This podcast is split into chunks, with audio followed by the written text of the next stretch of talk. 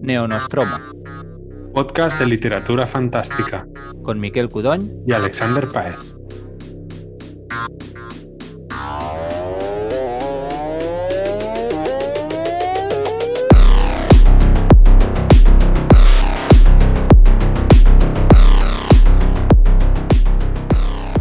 Vuelve la Neonostromo.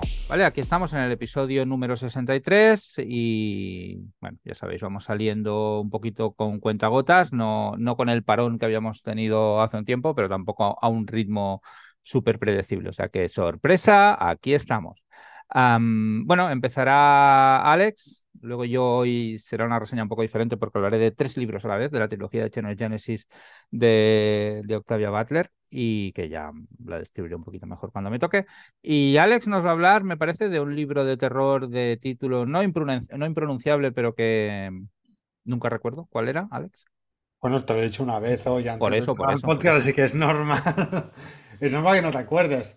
Eh, voy a hablar de Sister Maiden Monster, así con comas. Sister, coma, Maiden, coma, Monster, coma de Lucy A. Snyder. Es un título que ha publicado Thor en la colección esta que tienen que se llama Thor Nightfire, que es una colección de terror bastante interesante, donde están autoras como Katrina Ward, por ejemplo, em, y también eh, Thomas Hall de Nobel, que en algún momento, en algún momento lo, hemos, lo hemos comentado por aquí. Eh, este libro lo, lo, leí pues casi por casualidad, porque la verdad es que la cubierta no me llama lo más mínimo. Mientras escucháis el podcast estáis bien buscando la cubierta, veréis que hay una especie de pulpos, cráneos, cuchillos. Es muy rara la cubierta. Pero me llamaba un poco la, sinopsis y una reseña que hizo Achiever, eh, que si la seguís en Instagram y en, redes sociales suele recomendar libros de terror interesantes. Y dije, oye, le voy a dar un tiento. Y me lo leí en dos tardes. La verdad es que está muy guay y es un libro... Es peculiar y no es para todos los paladares, y uso esa palabra a propósito porque es bastante gore y hay escenas muy truculentas. Eh, Miquel está, como decimos en catalán, arrufan al nas, ¿eh? frunciendo el ceño. Exactamente. Es más Ya me has convencido sin más reseña de que no, no lo No, es para ti, es cero para ti. Eh, y de hecho es ciencia ficcionero, el principio es ciencia ficcionero y acaba siendo terror eh, Lovecraftiano con monstruos del... Bueno, empieza con una pandemia post-COVID, o sea, este libro está escrito post-COVID y la pandemia que hay en el libro también, pero en este caso la, pandemia no es un virus per se, sino es una especie de mutación que afecta a algunos humanos en tres categorías, ¿no? Eh, la categoría 1 es como la más light, la 2 es gente que necesita consumir ciertas cosas para poder siguiendo, seguir hacia adelante y la tercera es como la más grave. Nuestra primera protagonista, hay tres protagonistas, por eso el título también son tres, eh, adjetivos. La primera protagonista, Erin, que es quien se lleva casi la mitad del libro en realidad, porque nos presentan un poco el inicio de todo, ¿no? Y es como más introductorio. Básicamente se va al hospital y se pasa un tiempo allí brutal y resulta que la mutación le ha afectado sobre todo a su sistema digestivo y a cómo eh, digiere todo lo que viene a ser, pues no sé, vitaminas, proteínas, todos los alimentos que necesita. Em, consiguen darle eh, como inyecciones de, pues eso, vitaminas artificiales, pero no es suficiente. Entonces, los científicos han descubierto que los del tipo 3, que es Erin, necesitan comer cerebros. cerebros humanos. Es como una ah. zombie, es una zombie. No, no es zombie porque no está muerta, no ha muerto antes. Está, ha mutado y la única forma que su estómago y, el sistema digestivo puede ingerir energía y, lo que sea comer es comer sesos. Entonces prueba primero con sesos de animales, no le funciona y al final le dan trocitos de sesos de personas que, pues, que han muerto, que han donado o lo que sea. Em, y claro, ya tiene una crisis muy grande, ¿no? Lo fuerte de esto es que es, que es. Claro, yo estaba fascinado porque está escrito, esto que vaya por delante, está escrito increíble, está muy, muy, muy bien escrito. El, el tempo está súper bien pensado. Em, se lee muy rápido y al, para ser tan truculento y fuerte, y, Miquel, sabes que yo la violencia en, la literatura la, tolero poco, no, me acaba de gustar. Eh, y este libro me ha encantado, me ha parecido súper divertido. Entonces, Erin, que estaba a punto de casarse, lo deja con su novio, que luego tiene un papel importante más adelante, y conoce una chica que es tipo 2. Tipo 2 es gente que no necesita cerebros, pero pues a lo mejor con sangre humana, eh, bien, ¿no? Entonces, su relación. Prefiero los cerebros, ¿eh? Pero.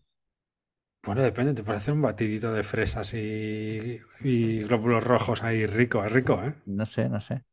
Bueno, ya me quiero enrollar mucho, pero básicamente estas dos chicas eh, acaban en una relación, iba a decir amorosa, pero es más sexual que amorosa, donde ambas exploran esta mutación y hay una escena, la voy a contar porque es que, dice, esta escena os va a hacer leer o no leer el libro, y básicamente una de las chicas se, opera de forma que puede abrir y cerrar su cráneo la, del tipo 2, y la otra le deja beber su sangre. Entonces su, sus relaciones sexuales es una le, chupa el cerebro, lo lame, y en la otra mientras le chupa la sangre. Una meningitis que flipas, pero bueno. Horrible. Claro, eh, todo esto encima está contado como los cuerpos se les van deformando, la lengua se expande, ¿no? Porque están mutando. Eh, repugnante, divertidísimo. Eh, no voy a contar más de las otras dos, porque ahí ya sí que entramos en spoilers, porque son historias que aunque son separadas, agarran bagaje de la historia anterior, eh, pero sí que es verdad que la cosa llega hasta el punto de que, claro, si los tipo 3 necesitan cerebros, al final, ¿de dónde sacas cerebros? Pues hay una especie de entes cósmicos, ¿no?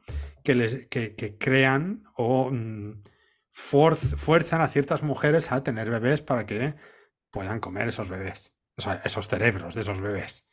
Eh, vamos a, ese tipo de niveles. No es tan, tan, tan truculentas estas escenas, pero sí que mi amigo está abriendo la cara como si le pones una paella de, marisco en la cara. ¿eh? Lo está disfrutando increíble. no lo voy a leer nunca, pero nunca. Nunca jamás. Pero está, está muy bien. Y bueno, eh, es, un, es, un, es un Cronenberg total. O sea, es un libro que explica mucho el body horror. Eh, es muy, muy, muy feminista en el sentido de que eh, toca muchísimos palos muy interesantes de, la misoginia, eh, la sociedad patriarcal, etcétera, etcétera, como por ejemplo menciona mucho o, elabora mucho durante un proceso de la novela, durante un, perdón, un, fragmento de la novela, como la vacuna de COVID eh, tardó muchísimo, muchísimo en ser probada en mujeres. Entonces muchas mujeres tuvieron problemas pues, con el periodo, con las hormonas, lo que fuera, ¿no? Eh, se mete mucho en estos generales y mola un montón porque lo hace de una forma muy inteligente eh, y muy macarra al mismo tiempo. A mí me, ha gustado mucho.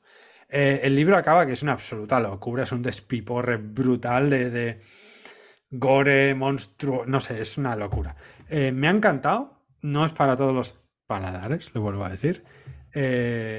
Pero está genial, está genial. Y no lo hubiese leído jamás, pero bueno, tenerlo ahí, verlo en esa colección de libros y ver que hay Chiver, aunque no le gustaba el gore, decía que estaba bien, dije, bueno, y, sí, sí. Ah, muy recomendado si os gusta el terror, si no os, no os da miedo la sangre o cosas así, porque el libro está francamente bien, muy recomendable.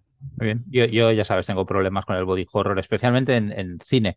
No puedo con él simplemente, pero en, literatura también. Los poquísimos contactos que he tenido ya han sido, ya han sido excesivos. Este libro lleva tu nombre. Exacto, para, con una advertencia, ¿no? De, para Miquel. Mantente alejado, mantente alejado. De todas maneras, por cómo lo describes, parece. yo la palabra que me salía, y a lo mejor luego no lo es, es bizarro. ¿Es bizarro, se supone? No. Vale con este aspecto grotesco. no, tiene ese punto grotesco, absurdo. Bueno, la, escena, la escena que has descrito me cuesta mucho. Pero está, escrita, está escrita como con mucho drama.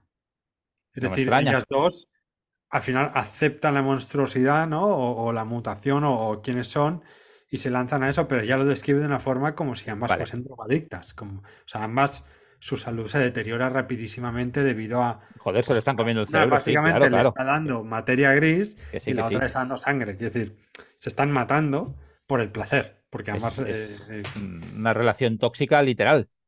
Literal, o sea, básicamente es como dos junkies pinchándose en una esquina.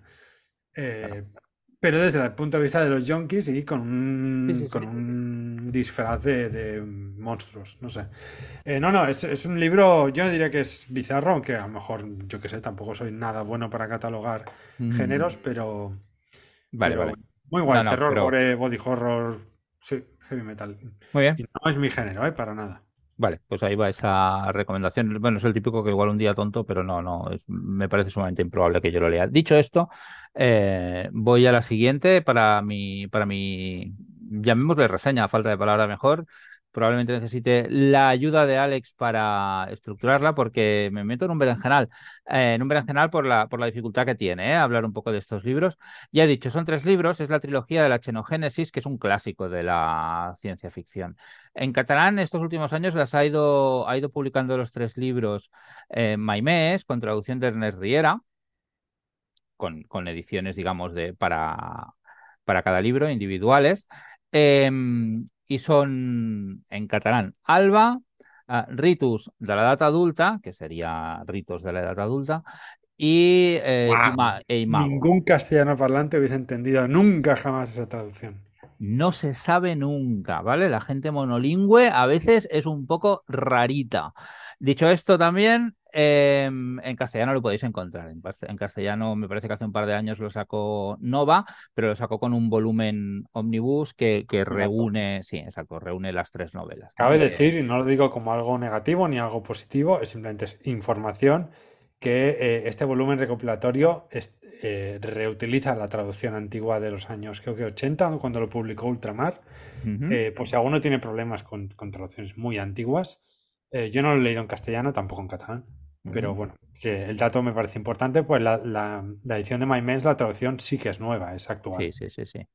En el libro Omnibus, el volumen único, se llama La estirpe de Lilith, que tiene sentido. Lilith es la, la protagonista de la primera novela y los protagonistas de la segunda y tercera novela son descendientes suyos, con lo cual, pues bueno, tiene todo el sentido llamarlo así. Aunque la verdad es que a mí, habiendo leído los tres muy seguidos, los he leído los tres durante este verano, la sensación que me da es que le, le pega más aunque sale más económico comprarte el volumen único, le pega más los volúmenes independientes porque son bastante distintos entre sí, aunque repiten personajes, hay una trama de fondo que más o menos eh, se repite. Em, son, libros centrados más en el comportamiento de diferentes tipos de personajes, más o menos alienígenas, que de hecho es el tema de fondo de la, novela. Y, ver cómo se relacionan entre sí, cómo mm, entran en conflicto sus visiones del mundo que libros que desarrollen una trama o un argumento pues centrado eso, ¿no? En, en, acontecimientos, ¿no? En, en, hechos y en acción. son unos libros muy, muy, muy, muy conocidos. También me parece, decías esto de la traducción, Alex, que, que no, aunque está muy bien escrito, la escritura es, es Em, como se dice, sencilla, es relativamente limpia, con lo cual no me parece que hayan tenido que ser libros, salvo en momentos muy concretos, eh, particularmente complicados de, de, traducir, con lo cual no me parece que una traducción tuviera que haber envejecido mucho, pero no he leído la edición en castellano, con lo cual no, no lo no puedo valorar, pero no me daría miedo enfrentarme a ella. Y todo este rollo viene a que me ha costado la vida leer cada uno de los libros. Los he leído los tres. A veces, eh, para la gente que nos gusta leer mucho, ya sabéis que lo de la lectura tiene un puntito de místico, ¿no? No es tan fácil como me ha gustado, no me ha gustado. A veces es mm, sí, pero no, eh, no me gusta, pero tengo que seguir leyendo. En este caso para mí ha sido un poquito eso. Y, y, sin embargo no podía dejar de leer. Y es uno de estos libros que constantemente te obligan a plantearte por qué lo estás leyendo. ¿Vale? En mi caso había una serie de razones prácticas para leerlo, pero también había una serie de razones que era porque me estaba interesando lo que me explicaba, ¿no? Y al final la conclusión a la que he llegado es que eran libros que, que, que me incomodaban mogollón. Ah, os explico un poquito, o sea, que me resultaban sumamente antipáticos. Y no necesariamente lo digo como un problema, aunque para mí me ha dificultado la entrada. O sea, creo que es un libro, creo que deliberadamente intentan provocar esa sensación que no es fácil y lo consiguen, ¿no? Octavia Butler es una escritora que, que murió hace unos años, diría que, que, murió poco después del 2000, ahora hablo de memoria, ¿eh? no me podría equivocar, ya, ya mayor, y que, aparte de tener ideas muy interesantes, es una de las primeras o de las que con más éxito introdujo pues, ideas que tenían que ver con la raza, ¿no? Era una escritora negra, era una escritora de color, eh, dentro del mundo de la ciencia ficción, en un momento en el que no era tan fácil entrar en ello, ¿no? Y de hecho ha servido como inspiración para muchos escritores y muchas escritoras posteriores. En este caso, las tres novelas se pueden leer un poco como una crítica al colonialismo pero como, y, al imperialismo, pero una crítica que te entra por ángulos que no serían los que tú esperarías. Las novelas, la primera novela que nos explica la historia de Lily, nos explica una situación en la cual eh, la humanidad ha sido invadida. La novela empieza que ya ha sido invadida, la humanidad como tal, como civilización, ha desaparecido. Y eh, estamos, nos pone detrás del punto de vista de Lily, que es una chica de color, eh, que se despierta en una nave, en una celda aislada, ¿no? Y no sabe qué está pasando. Bueno, y poco a poco pues va conociendo a sus captores. Sus captores son unos extraterrestres, unos alienígenas ah, de nombre impronunciable, que no lo voy a ni intentar pronunciar, que, em, bueno, su, su, su, forma de vida incluye, son un poco como los Borg, pero si son malos, sin ser malos, ¿no? Van, van ah, contactando con otras formas de vida y las incorporan en su biología y en su sociedad para ir mutando, ¿no? Son como si en vez de estar, en vez de ser eh, haber evolucionado de forma mm, a través de la selección natural como nosotros, llegado un momento en su desarrollo biológico, tuvieran control de su propia evolución. Y para controlarlo lo que hacen es incorporar rasgos de diferentes especies a lo largo de todo el universo. Y ahora le ha tocado a la Tierra. Sí, la idea es, hay, hay ideas que son muy, muy, muy, muy potentes. De hecho, aunque a mí me hayan costado, son libros que recomiendo. Y además recomiendo leer eh, los tres eh, más o menos en orden. El, bueno, más o menos en orden, no, en orden, en orden literal. Entonces, ah, ellos han considerado que la humanidad, eh, según el curso que llevaban, ¿no? Esto debía ser, pues yo qué sé, años 60, años 70, eh, si dejada a su libre albedrío, la humanidad se iba a autodestruir, y entra en bastante detalle a lo largo de los tres libros en por qué. Eh, con lo cual, para salvar a la humanidad, la invaden y la destruyen, ¿no? ¿no? ¿no? la destruyen en el sentido de vamos a matar a todos los humanos, la destruyen como sociedad. O sea, mira, sois como niños y os vamos a controlar nosotros, y os vamos a observar. Y a partir de ahora os vamos a hacer a todos estériles y solo te podrás reproducir a través mío. Esto además, eh, esta idea que tampoco es que sea muy nueva, es, es muy de New Wave, ¿no? Lo de la humanidad no va a poderse salvar así sola y necesitamos esa civilización casi, eh, no sé, como si fuesen dioses para para salvar a la humanidad. Es un poco una cosa que se repite mucho en la New Wave o, post-New Wave, ¿no? Correcto. Aquí el punto original es que esta especie, em, para, para, incorporar sus rasgos en los rasgos de otra especie en, la suya propia, lo que tiene que hacer es reproducirse contigo. Sí, lo que intentan es formar familias. ¿Vale? La especie esta no tienen no son binarios, no tienen un género masculino y un género femenino, tienen un género masculino, tienen un género femenino, tienen un género neutro que no se puede reproducir, pero es imprescindible para reproducir a los demás y además incorporan a hombres y mujeres o a lo que sea de las especies. En nuestro caso solo vamos a ver hombres y mujeres, ¿no? Entonces, eh, de alguna manera lo que necesitan es que tú formes familia con ellos, que te reproduzcas, ¿no? Y lo que hacen es volverte adictos a través del placer a ellos.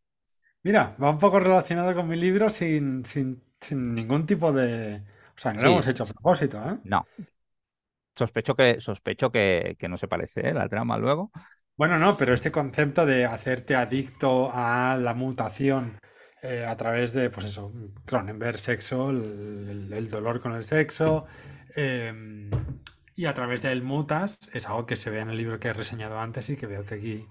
Y también no es una especie alienígena, en este caso son dioses Lovecraftianos, pero bueno, podrían ser alienígenas para. Perfectamente, sí, sí, sí, sí. Aquí lo que pasa es que yo creo que, la gracia del libro y la dificultad del libro es que em, visto y leído hoy en día, lo que te están promoviendo es una relación, lo que decíamos antes, una relación tóxica extrema, te hace adicto realmente, no te puedes, no puedes, o sea, si, si te alejas de ellos, te encuentras mal, enfermas, pero eso le pasa al ser humano y le pasa también al alienígena. No es que sea una forma de control ah, para que el humano sea, se enganche a ellos. O sea, no, no, es que sean deliberadamente malvados es que es su forma de vida, o sea, su biología funciona así, es como funciona su, su biología, no lo pueden evitar, ¿no? Pero no te están ellos, en realidad, son adictos a ti también y te quieren. De una forma que si tú te pones desde un punto de vista antropomórfico, si tú lo analizas como persona, son hijos de puta, pero visto en la novela, no necesariamente, no pueden ser de otra manera, no, no, lo están decidiendo y te incomoda mucho esa situación.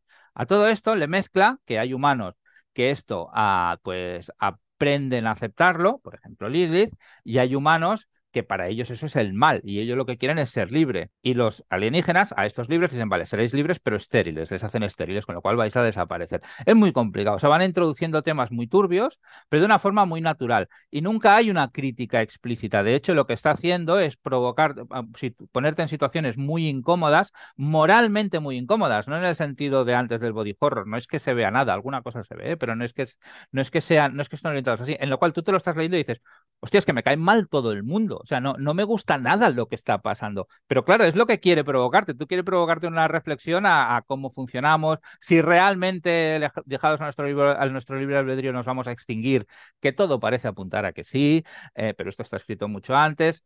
Con lo cual, son libros que realmente son complicados. Eh, en cada novela, el protagonista es distinto. En la primera es Lilith, ¿vale? Y llega hasta un punto determinado, ¿no? En la, o sea, realmente pasan muchos años entre la primera y la novela, entre la primera novela y la, la segunda, en la, y la tercera, joder.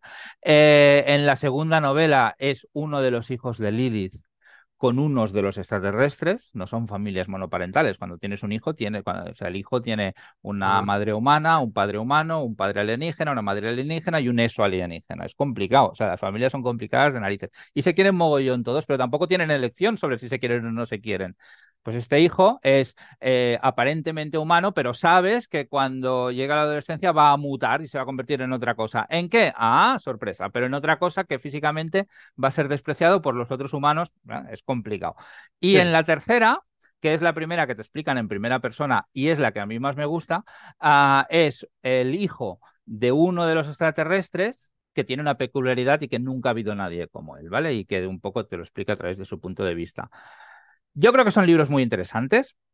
Me ha costado mucho leerlos porque realmente durante mucho rato no sabía por qué. Me, ha costado analizar por qué no me lo estaba pasando bien y de hecho bien no lo he pasado, pero que no paras de pensar en ellos. Y de hecho cuando los recuerdas, ahora los estoy intentando explicar con un éxito relativo, eh, los recuerdo guays y no le diría a nadie, no, no, no los leas, no, no, léelos porque realmente son una ciencia ficción muy distinta a otras cosas que has leído. Van con la advertencia de que no son libros al uso, no son libros pensados para darte respuestas, pero sí para provocarte preguntas muy incómodas y, que recomiendo mucho, ya está, simplemente es eso. Sí, yo solo quería añadir, yo, yo es un libro que tengo pendiente, lo tengo comprado la edición de Maimés, pero, pero bueno, no me, no me he lanzado nunca. Iba a hacer un comentario sobre algo que has dicho antes, pero no te quería interrumpir porque estabas ahí a tope, que es que eh, eh, de, la, no sé cómo decirlo, generación, ¿no? De Octavio Butler, eh, así conocido, solo hay otro autor que fuese de color, que era Samuel Delany. Delany sí. Em, y otra mujer, que además usaba seudónimo, que era James Tiptree Jr. Em, pero James Tiptree era blanca, era blanca. Sí, sí, no, iba a decir, he dicho uno de color y una mujer que fuesen conocidos. Evidentemente había muchos más, ¿no? Pero, pero Alice Sheldon em, sería la, otra mujer, digamos, que es, James Tiptree Jr. Que además escribía eh. con seudónimo masculino. Algún día tenemos que hablar de James Tiptree porque es fascinante. Esto me interesa porque, porque creo que mm, Butler escribía cosas muy adelantadas a su tiempo, que es como dices tú, quizá no era como a, nivel literario mm, una persona con muchísimas habilidades literarias, pero a nivel de ideas, y, mm, no me saldrá ahora la palabra. Ojo, eh, literariamente este está escrito para ser asequible, pero porque yo creo que si encima lo escribe para no ser asequible, ahí no entra ni Dios, pero pero no escribe mal, ¿eh? O sea, sabe lo que hace. No, no, no, digo que escriba mal, y de hecho creo que es algo muy común en la New Wave, que son autores que vienen con ideas muy fuertes, mm. pero es que les falta todavía ciertos recorridos en la ciencia ficción, digamos. En cualquier caso, que es verdad que la New Wave se caracteriza por ser más literaria que, que, en periodos antiguos, ¿eh? ¿eh? anteriores, perdón. Pero bueno, solo quería comentar eso, que es una autora muy adelantada a su tiempo y que me hace, me hace ilusión que, que al menos ahora se le esté reconociendo un poco todo lo que, un poco lo que pasa con Ursula K. Le Guin, que, que, ha sido, llevamos unos años muy chulos de recuperación de su obra, que bueno, pues está demasiado adelantada a su época, era demasiado. Claro. A ver, la, la Butler aquí quizás para una generación determinada, así, ahora está siendo redescubierta, en catalán sin duda está siendo descubierta por primera vez, em, pero ha sido ultra popular, quiero decir, en Estados Unidos es muy conocida y tiene series modernas, actualización, o sea, que la, han, que la están adaptado, tiene el de parentesco. 40 años. Claro, desde, yo creo que desde Ultramar y Nova en un momento dado no, no se la ha tocado. sí, sí, sí, 40 años sin publicar nada de Octavia en, en, España, no digo en español, pero en sí, Sí, sí, sí. Hasta Maimés y luego Nova, ¿no? Que Maimés fue, de hecho, quienes eh, comenzaron en catalán. Sí. Em, súper interesante. Em, echarle un ojo, ni que sea esta o, pues no sé, Kindred o la duología de parábola, ¿no? Dicen, exacto, en, catalán, en castellano no sé si existe, a lo mejor sí, lo desconozco. Castellano sí que está la de parábola, sí. Pero eh, no, lo que voy a decir era en catalán, lo que han sacado hace poco y yo no lo he leído, es una, una adaptación a novela, la novela gráfica de la parábola del sembrador. Cierto. Y dicen que está muy bien. Yo no la he leído, ¿eh? aquí es dicen, no, no, pero dicen que está muy bien. Y es adaptación de la novela gráfica en inglés, con lo cual igual existe en castellano, no lo sé. En inglés existe sin duda. Pero bueno, es una autora, ya por acabar, sí, Miquel, que sé que tienes eh, cositas que hacer, que es una autora que, que, me interesa mucho por sus temáticas, que son cosas que se veían poco, sexualidad, que es algo que solo hace Delany también en la época, Samuel Delany, eh, clase social, que es algo que a mí siempre me ha interesado mucho, y, temas como raza, ¿no? Que a lo mejor. Perdona, has hablado de Delany, de, de Tiptree y de Butler. Yo de estos tres, quizá la que más leída tengo es Tiptree, que me gusta muchísimo y creo que es una autora a recuperar, pero ya. Em, pero quizá añadiría a, Joanna Russ, que también escribía en la misma época y también estaba en. También trataba temas. Hay un montón, ¿eh? A lo mejor podríamos hacer un, un especial este tipo de cosas porque yo también me obsesioné con CJ Cherry, eh, la McIntyre y podemos hablar en un programa de, este tema. Pero bueno, por no enrollarnos más, eh, si quieres... Desconectamos aquí y... ya Cuando vamos con los aliens a tener ahí unos porrillos. No sé si los aliens, estos aliens, de hecho, se los pueden, no los necesitan porque controlan tanto su propia biología que se pueden autocolocar sin ningún tipo de, de problema. Y colocarte a ti también, ¿eh? de hecho, porque es lo que... Pues hasta aquí eres por el club de hoy. Muy, muy guay. Em, a ver si para el próximo hacemos la trilogía del Tchaikovsky. Sí, yo la empiezo el lunes, eh, el último me refiero, el tercero, y normalmente estos que son audiolibros suelo tardar un mes, porque no voy, voy más lento que en papel porque escucho menos. Pero perfecto. Entre pues que publicamos, no publicamos, sí, ya estará, ya estará leído para cuando grabemos el siguiente. Pues nada, gracias por el ratillo y, y al resto por escucharnos. A ti, venga, hasta luego todos.